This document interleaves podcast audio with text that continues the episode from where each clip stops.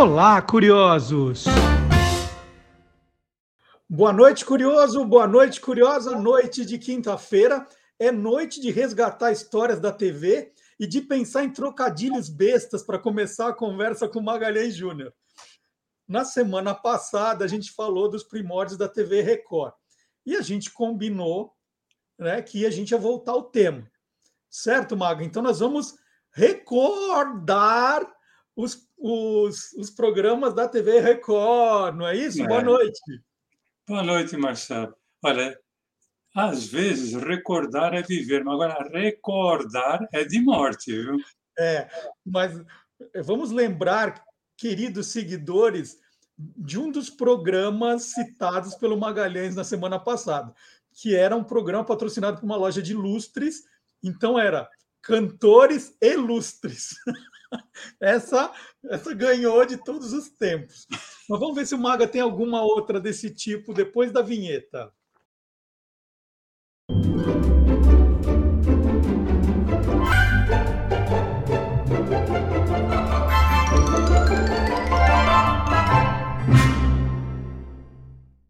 Bom, Maga, já, eu já meio que dei o serviço aqui. Na semana passada, você nos apresentou e a gente se divertiu muito. Teve a hora dos cantores ilustres, que eu chorei aqui de tanto rir. Foi o pior nome de programa da história, mas ousado e criativo, vamos, vamos admitir.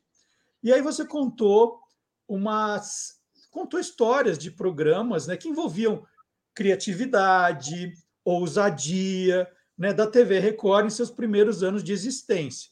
Né? Você explicou que a TV Record é de 1953. É, e aí você começou a contar um pouco dessa segunda metade dos anos 1950, né? programas até divertidos, com nomes bons.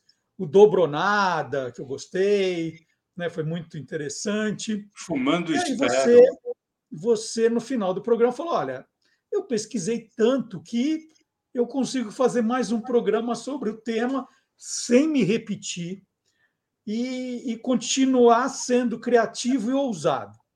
Aí eu falei, então tá, vamos ver se o Maga quebra a banca hoje, que era o nome de outro programa. E aí eu passei a semana inteira fumando e esperando, que era o nome de outro programa da TV Record. Então vamos lá, Maga. No, no programa de hoje, o que, que você guardou aí? Vamos ver se você de fato tem um programa tão bom quanto o da semana passada. Olha, Marcelo, eu vou começar com um programa que pode parecer até estranho, mas ele existiu na TV Record em 1955. Esse programa se chamou Primo Pobre. Só? É. E aí, quando você fala do primo pobre, você sempre remete a ao edifício Balança, mas não cai, que tinha um quadro do primo rico e o primo pobre, que era uhum. interpretado no rádio, inicialmente, pelo Paulo Gracindo e pelo Brandão Filho. Aí, Marcelo, o Brandão Filho acertou com as emissoras unidas, a qual pertencia a TV Record e a Rádio Record. E aí a TV Record resolveu dar uma adaptada no Balança Mas Não Cai e lançou o Edifício Treme Treme. Certo. As adaptações dos textos eram feitos pelo Blota Júnior. E como começou a fazer muito sucesso, o, o quadro Primo Pobre foi ao ar na TV Record. Só que o Paulo Gracindo, nessa época, continuou lá no Rio. Quem foi contratado pela TV Record e a Rádio Record foi apenas o Brandão Filho. Então, o quadro do primo pobre, primo rico, primo rico, primo pobre, ele foi feito pelo Brandão Filho, que continuou sendo o primo pobre, e o Vicente Leporassi fazia o papel do primo rico na televisão mas assim, não, não dava muita importância para ele, né? Assim, para não, não só chamar primo pobre. É, Paulo Gracindo não, não, quis saber de vir também. Gente, eu estou confuso nessa história, porque o quadro era os dois, né? Como é que ficou? É, mas É que na, na época, né, Marcelo, não havia muito essa coisa, não tinha essa coisa de você assinar contrato com um só, você podia, não tinha exclusividade, você uhum. podia ser freelancer sem ser freelancer, né? Depois é que a coisa foi tomando um rumo, vamos dizer assim, um pouco mais profissional na TV brasileira. Mas o Paulo Gracindo, ele viria para a TV Record em 1958 para apresentar um programa chamado Caixa de Surpresas RG. Que era marca, programa, marca do quê? Esse programa era às quintas-feiras, às 20 horas. O Paulo Gracindo no, no comando era, vamos dizer assim, um show de calouros soft.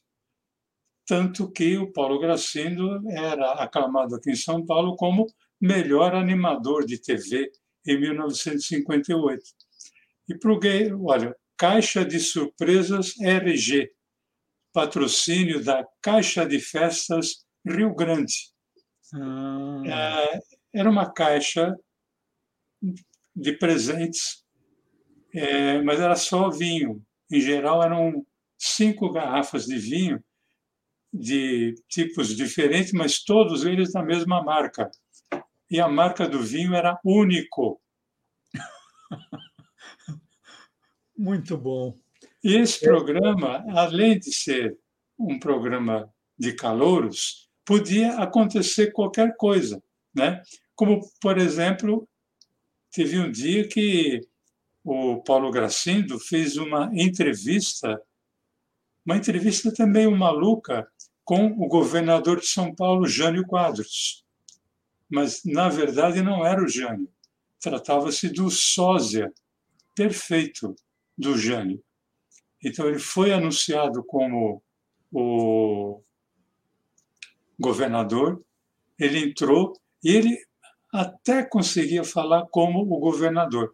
Só que a entrevista que o Paulo Gracindo fez era completamente maluco, uma entrevista que jamais um cara assim da categoria do Paulo Gracindo faria com o governador de São Paulo.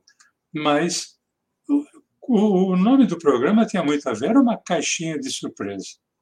Ô Maga, aqui no nosso podcast, né, é, nós já fizemos um programa todo dedicado à questão da censura, né? ali na, na época da ditadura militar, programas censurados, apresentadores censurados, músicas censuradas, né? Você, deu um, perfil bastante grande.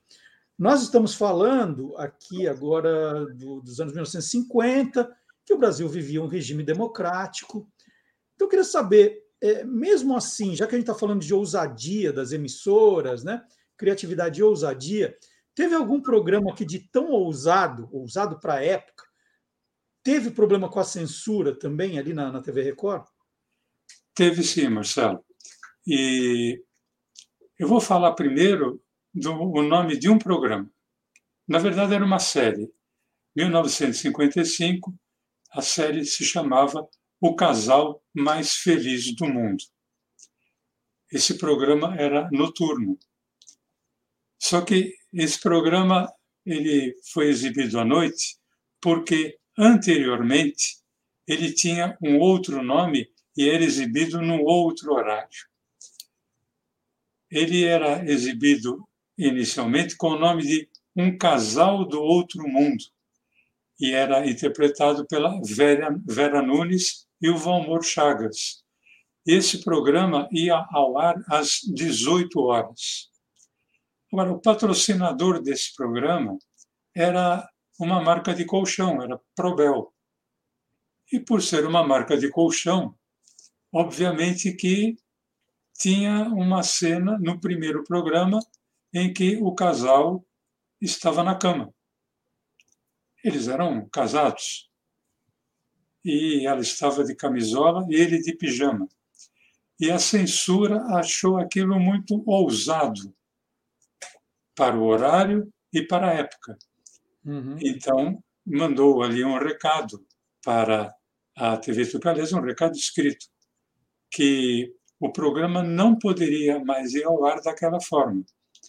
Então, o que aconteceu foi mudar o nome passou de um casal do outro mundo para o casal mais feliz do mundo, aí sim, exibido em horário nobre, programa noturno, mantinha ali com a Vera Nunes e o Valmor Chagas, continuava sendo é, é, patrocinado pela marca de colchões Probel, mas seguia-se uma, uma norma que foi assim sugerida pela censura da época, que não houvesse mais cenas de cama, em que a Vera Nunes não aparecesse mais de camisola e que a, a última cena do episódio não fosse um beijo romântico. Meu Deus, hein? Apenas isso. Eles foram dormir de armadura a partir de então. É. Ô, Maga, é... bom, você já falou dessa polêmica de um casal do outro mundo.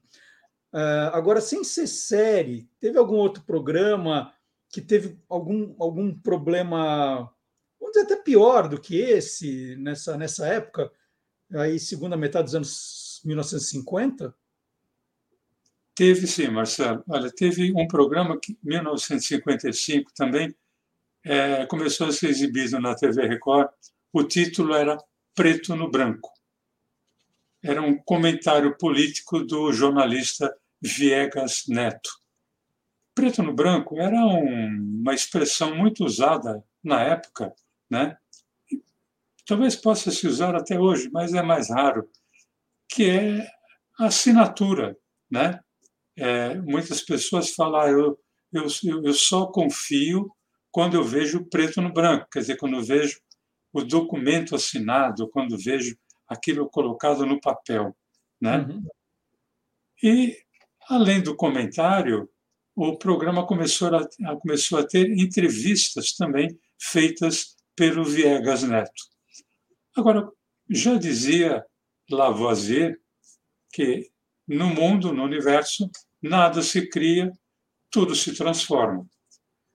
Quatro anos depois, a TV Rio, que era coligada à TV Record, lançou um programa chamado Preto no Branco. Mesmo nome? Mesmo nome. Obviamente que o preto no branco inicial ficou de 1955 até 1956. Em 1959, o produtor Carlos Alberto de Andrade, que era mais conhecido só como Carlos Alberto, colocou esse programa no ar na TV Rio, só que as entrevistas eram feitas de uma forma mais contundente. Né? E ficou famosa a celeuma causada com a cantora Ângela Maria, que simplesmente não se conformou com a entrevista que foi feita com ela.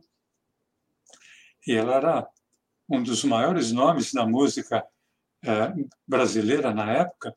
Ela saiu falando horrores a respeito do programa, que ela, ela se sentiu humilhada e teve que haver, inclusive, a, a vamos dizer assim, um meio de campo feito pelo por um jornalista da época chamado Davi Nasser, para que a coisa entre ela e o produtor Carlos Alberto de Andrade se acalmasse, mas isso serviu, inclusive, para o programa é, ganhar em Ibope.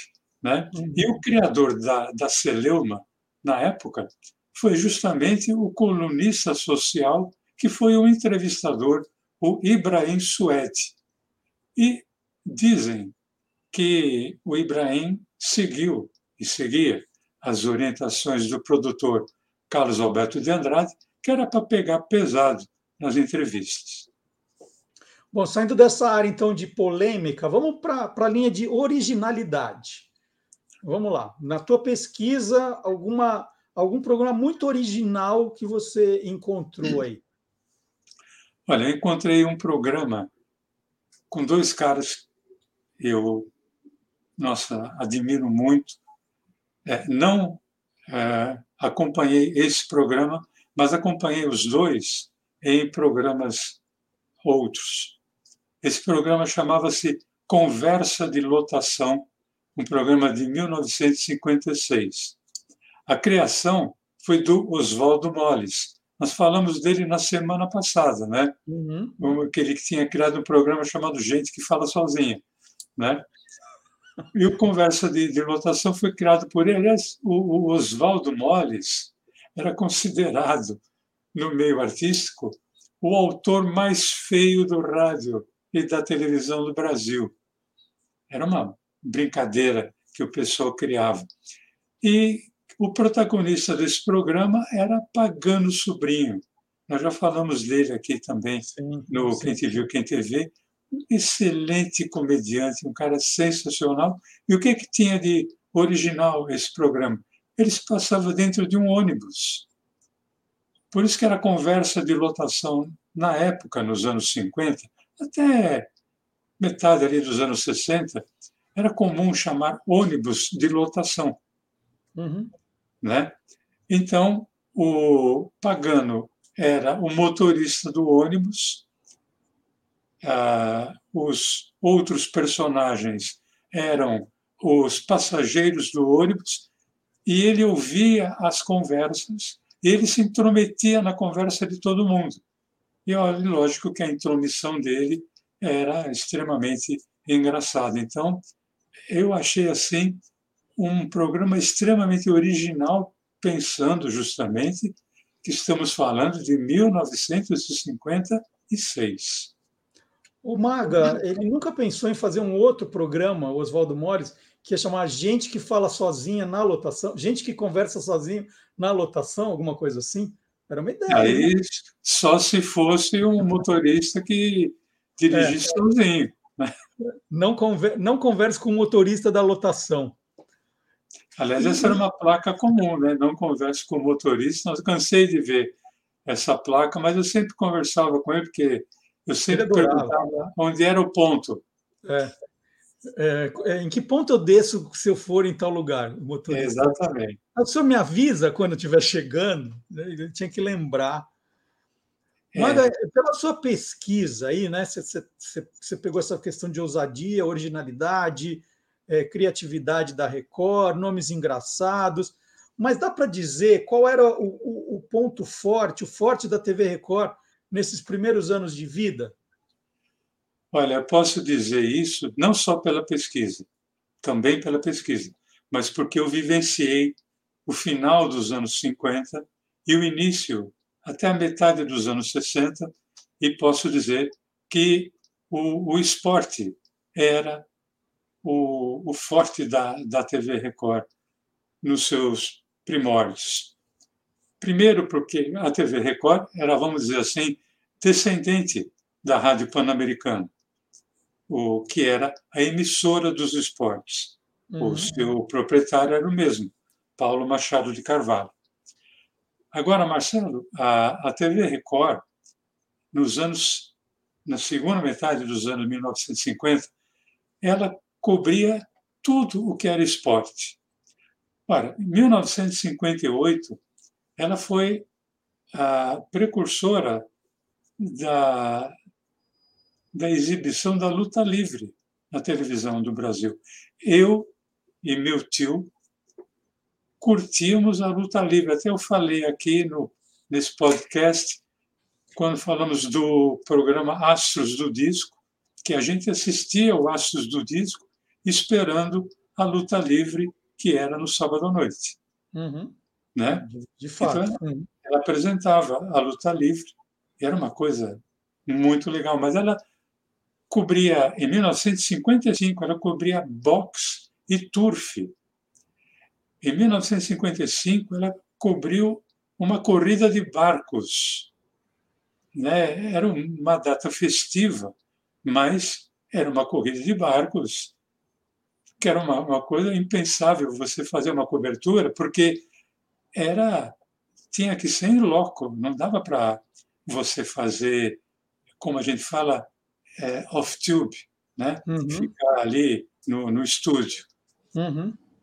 É, ela possuía um programa sobre esportes a motor, em 1955. No mesmo ano, ela cobria jogos de futebol de salão. Não era futsal ainda, era futebol de salão. Marcelo, ela cobria, na mesma época, 1955, uma Olimpíada, é, vamos dizer assim, uma Olimpíada universitária, que era muito famosa, chamada MacMed, que era a engenharia do Mackenzie, cujo símbolo era o Popeye, contra uhum. a medicina da USP, cujo símbolo era uma caveira. Uhum. Ela cobriu em 1956, começou em 55, o campeonato colegial. E olha que interessante, Marcelo. Esse segundo campeonato colegial, quando você olha ali a, a, o anúncio no jornal, você vê contatos com Silvio Luiz, das 12 ao meio-dia e das 16 às 19. E a, e a cobertura do campeonato colegial também era feita em loco, com é, Raul Tabajara e Flávio Iazete, Raul Tabajara, narrador, Flávio Iazete, comentarista, em meio aos estudantes. Uma coisa sensacional.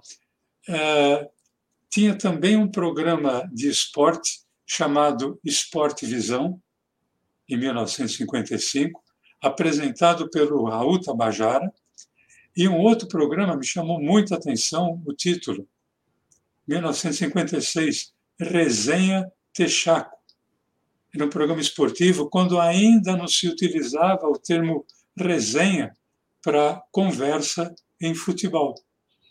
Que sensacional.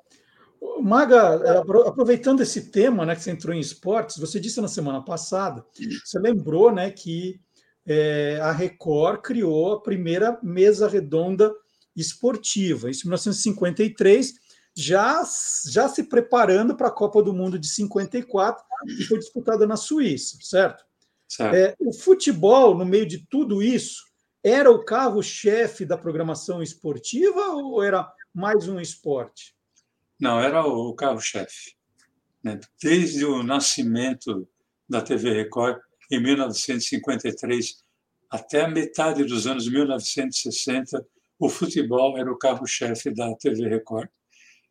1953, a primeira equipe de transmissão, como eu, como eu falei em loco, né, tinha Hélio Ansaldo na narração e os comentários eram de Leônidas da Silva.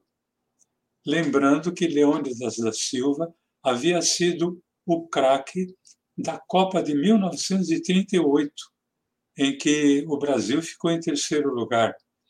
E pela exibição do Leônidas da Silva, em 1938, ele foi chamado, jogador negro, ele foi chamado de o Diamante Negro. E, em sua homenagem, é que foi lançado o chocolate Diamante Negro, que existe até hoje. Que nunca e, e, e que pagou uma quantia irrisória para ele, né, a título de um, de um prêmio, nunca só, né? Um dinheiro Sim. assim, meio serviu para nada. Assim. É, e um cara que foi é, reconhecidamente, reconhecido mundialmente como um craque. Uhum. Né? Então era apenas esse cara, o Diamante uhum. Negro, que era o, o comentarista da, da jornada esportiva em 1953.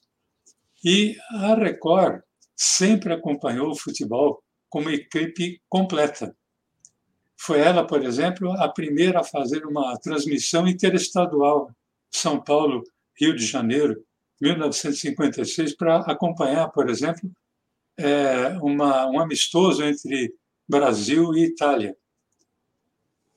Agora, a partir de 1958, a sua transmissão marcou época e aí eu posso falar porque eu assisti, eu assistia muito futebol pela pela TV Record. E a sua equipe começava pela direção de TV. A direção de TV era feita pelo filho do dono da emissora, né? Antônio Augusto Amaral de Carvalho, o Tuta. E aí tem um detalhe, Marcelo. nem ele, nem ninguém na família Machado de Carvalho sabe por que o apelido dele é Tuta. Ele nunca soube. É, Sabe-se que o nome do filho dele, que é hoje o presidente da Jovem Pan, Rádio e TV, é o Tutinha, porque é filho dele. Sim. E tudo bem. Mas por que ele era o Tuta, nunca ninguém soube explicar, muito menos ele. Então, o Tuta era o diretor de TV, a narração ficava a cargo do Raul Tabajara, que era simplesmente. Ele era um gentleman, ele era um cavalheiro narrando é, futebol pela televisão. E os comentários eram do Paulo Plané Buarque. Marcelo, são raríssimos, mas raríssimos os registros dessa dupla. E um dos registros eu vou trazer aqui agora. Está aqui no jogo de abertura da Copa do Mundo de 1962, Brasil e México. Raul Tabajara narrando, Paulo Plané Buarque comentando. Os Jogos Pan-Americanos vêm aí, reunindo a Juventude Esportiva das Américas, 1963. Será ano esportivo do Brasil em São Paulo. Meus amigos, ainda, proximamente, nos futuros jogos, com certeza, estaremos visões magníficas desta excelente Vinha Del Mar. Olha o gol! Não, por pouco escapou-nos. Muita gente chegou a gritar o primeiro gol do Brasil nessa investida. É, 11 minutos, depois daquele susto inicial, progressos da equipe brasileira, começando a revelar certo entrosamento e já algumas oportunidades de gol perdido. O Maga, e, e, e, nos jogos, né? Eles se davam bem, assim, era uma dupla bem afinada, ou de vez em quando um atravessava o outro, um queria falar mais que o outro. Como é que era é, a questão dos, dos dois trabalhando juntos? Olha, Marcelo, era um sincronismo perfeito. Lógico que na época eu não percebia isso, né? Uhum. Mas agora que eu acompanhei essas imagens, eu vejo que o sincronismo era perfeito. A narração de um lance perigoso acontecia e o comentário vinha logo em seguida, encaixando assim perfeitamente. Dois brasileiros. Olha pelo centro. Temos um punhado de gente muito bem situada. Inclusive Didi pelo centro poderia ser lançado agora. Vamos. Rápido Zito. Lá para a esquerda para o ponteiro brasileiro. Aí vem o cruzamento, veja o Babá que vai correndo agora, rápido! Oh, essa parece o fim, perdemos o gol. Vira o gol que perdemos, telespectadores. Foi realmente o primeiro grande momento da seleção nacional. A jogada foi corretíssima e a cabeçada de Vavá melhor ainda. Teve sorte Carvajal que a deteve por baixo do corpo. O Maga, a equipe de esporte não se resumia aos dois, né? Quem mais estava nesse time aí? Olha, havia mais dois. Havia mais dois. Um era o comentarista de arbitragem.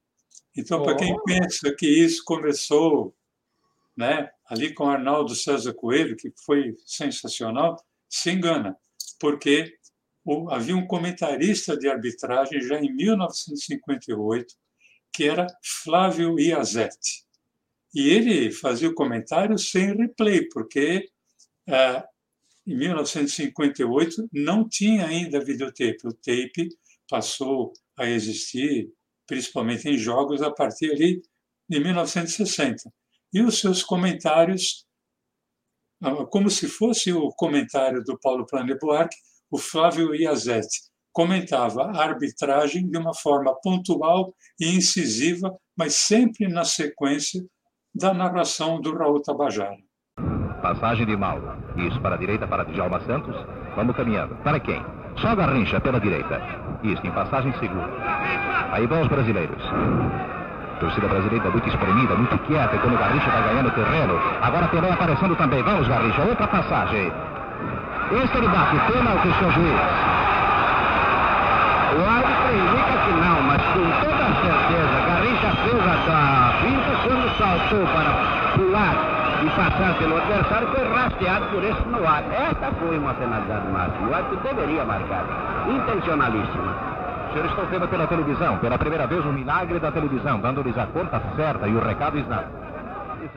Bom, você falou que eram mais dois, você só falou um. Está faltando um, então, ainda nessa equipe. era o repórter de campo. O primeiro repórter de campo da televisão brasileira, Silvio Luiz. Né? O homem do olho no lance, como eu já falei aqui, pelas barbas do profeta. Ele que depois faria escola de árbitros e chegou, inclusive, a atuar como bandeirinha e como árbitro de futebol também. Então, ele, Silvio Luiz, foi o primeiro repórter de campo, depois houve vários outros até hoje, mas ele foi o primeiro. Maga, é, tem algum registro é, mostrando os quatro em ação ao mesmo tempo, né? O Raul, Paulo Planê, o Flávio, o Silvio, trabalhando num jogo. Existe isso? Não, olha, os quatro não têm, porque o único registro que tem da equipe da TV Record é da Copa do Mundo de 62. São raríssimas cenas, mas não, não era permitida a presença de repórter em campo. Então, uhum. não tem a presença do Silvio Luiz. Mas tem um registro do segundo jogo do Brasil, que é contra a Tchecoslováquia, ainda na fase de grupo, que é quando o Pelé se machuca. Só para lembrar, o Pelé ficou de fora na Copa do Mundo, de 62, por uma distensão na, na virilha. Então, é, durante essa transmissão, ninguém sabia, mas nós já sabemos que ele iria abandonar a Copa. E é um lance que nós temos o narrador, Raul Tabajara, o comentarista, Paulo Planeboac, e o comentarista de arbitragem, Flávio Iazete, todos numa sequência. Os mexicanos nos ajudam a colocar as suas câmeras seguidamente sobre a figura de Pelé. Vamos ao arremesso lateral. O Moré Moreira, os carabineiros procuram garantir ali o jogador que está sendo atendido pelo médico e massagistas brasileiros. Aqui temos outra vez esse flagrante.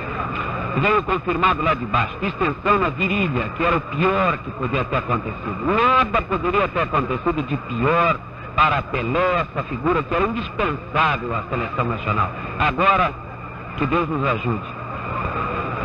Telespectadores, vamos torcer tudo a decorrer bem, nada de pessimismo. Bola aqui para Mauro Ramos. Isso, para onde está colocado o Zosma. Um pouco mais à frente, Didi aparece. Vejam Gavá situado no terreno também. Agora Garrincha que vai ali para o centro para dominar. Ainda Garrincha aparecendo. Isso, agora Vavá. Garrincha do outro lado auxilia de perto. Ele tem que bater meio mundo, não, Garrincha? Falta agora. Falta contra a representação da Secretaria. O também sabe exatamente qual é a maneira de trabalhar faltosamente. Dizem que o futebol é um jogo nobre, é um jogo esportivo, é leal, mas eles não hesitam na aplicação de recursos dessa natureza. Também fazem faltas violentas como essa. O Maga, então dá para a gente dizer que essa equipe da TV Record foi a primeira equipe de futebol a marcar época, né? Essa ficou conhecidíssima, né? Olha, Marcelo, você sabe que eu não sou de ficar em cima do muro, né? Eu vou dizer o seguinte, que a equipe da, de esporte da TV Record, dos primórdios, é a equipe do meu coração. Foi com ela que eu aprendi a curtir futebol pela televisão. Eu só ouvia pelo rádio, né? É lógico que eu curti muito assistir com Walter Abrão na TV Tupi, com Geraldo José de Almeida na TV Excelsior, com Galvão Bueno, com Luciano do Vale, mas a equipe do meu coração é a equipe de esporte da TV Record de 1958, que foi quando eu comecei a ver televisão, até metade dos anos 1960, que foi quando a transmissão de futebol foi proibida, né? Mas não, não é por outro motivo que a equipe de esporte da TV é, Record foi premiada com o Roquete Pinto como a melhor equipe da televisão brasileira. Troféu Roquete Pinto, que eu repito mais uma vez, foi durante muito tempo o Oscar da televisão brasileira. Sensacional. E eu vou falar agora de uma outra equipe que marcou época, que está marcando época, que é a equipe do Olá Curiosos, e no próximo sábado, essa equipe estará comemorando dois anos de podcast, né? Com 21 no total, 19 no rádio, dois no podcast, podcast que tem vídeos também, tem no YouTube, no Facebook, e está nas principais plataformas. E faz parte desse time o Magalhães Júnior, que eu já cumprimento aqui antecipadamente e agradeço por esses, esses, vamos dizer, esses dois anos juntos, né? Que agora mais perto, fazendo o Quem Te Viu, Quem TV também, que nesses dois anos foi finalista do, do, do troféu APCA, Associação Paulista dos Críticos de Arte, foi um orgulho enorme. Em tão pouco tempo a gente já está numa posição tão importante, um prêmio tão importante. Então, agradecer, Maga, por essa parceria. Semana que vem tem o, os dois anos do Quem Te Viu, Quem TV, hein? Vai pensando nisso, que semana que vem é um programa especial também. Então, fica o convite, nós vamos fazer um programa super especial nesse sábado, que não tem hora para acabar, vai ter muita música com a banda Beck Studio Fusca, e nós vamos mostrar todos os colaboradores que estiveram juntos com a gente nesses dois anos, né? Tem alguns que continuam fazendo, outros começaram, tiveram que dar uma paradinha, mas nós vamos mostrar todo mundo que colaborou nesses dois anos. Vai ser um programa especialíssimo e, obviamente, nós teremos um pedaço desse programa aqui de hoje, como a gente sempre faz aos sábados. Então tá convidado, hein, Maga? Sábado, 10 horas, ali com o podcast, ou no YouTube, ou no Facebook, ou no Spotify, pode ver como quiser. Se não puder sábado, assiste a hora que você quiser. Está ali à sua disposição. Não, mas estaremos lá. Eu vou aproveitar, então, já antecipar também, dar os parabéns a você pelo trabalho, tanto no Você Curioso como no Olá Curiosos, né? por essas, já podemos falar décadas né? de, de trabalho. Os parabéns também a todos os nossos eh, colaboradores, as nossas colaboradoras, né? Uhum. gente que passou pelos programas por todas essas décadas, né? E agradeço muito a possibilidade, a oportunidade de, de participar, né? Tanto da fase radiofônica como agora, né? Da fase da fase podcastatônica. É isso, é isso. O Quem Te Viu, Quem TV. Muito legal, Maga. Então, sábado está convidado. E quinta que vem, gente, vamos ver o que o Maga vai aprontar para comemorar os dois anos do Quem Te Viu, Quem TV. Eu estou curioso para saber. Eu então, também. sábado. Gente, nada de ir embora sem deixar o seu joinha, o seu like, é importante, sem deixar um comentário e compartilhem, hein? Semana que vem tem um programa especial aqui com o Maga e sábado tem a festa de 21 anos das curiosidades, no Você é Curioso e no Lá Curioso, né? Porque a gente nunca parou, foi um atrás do outro, 21 anos juntos. Maga, abração, até a semana que vem. Tchau, semana. gente.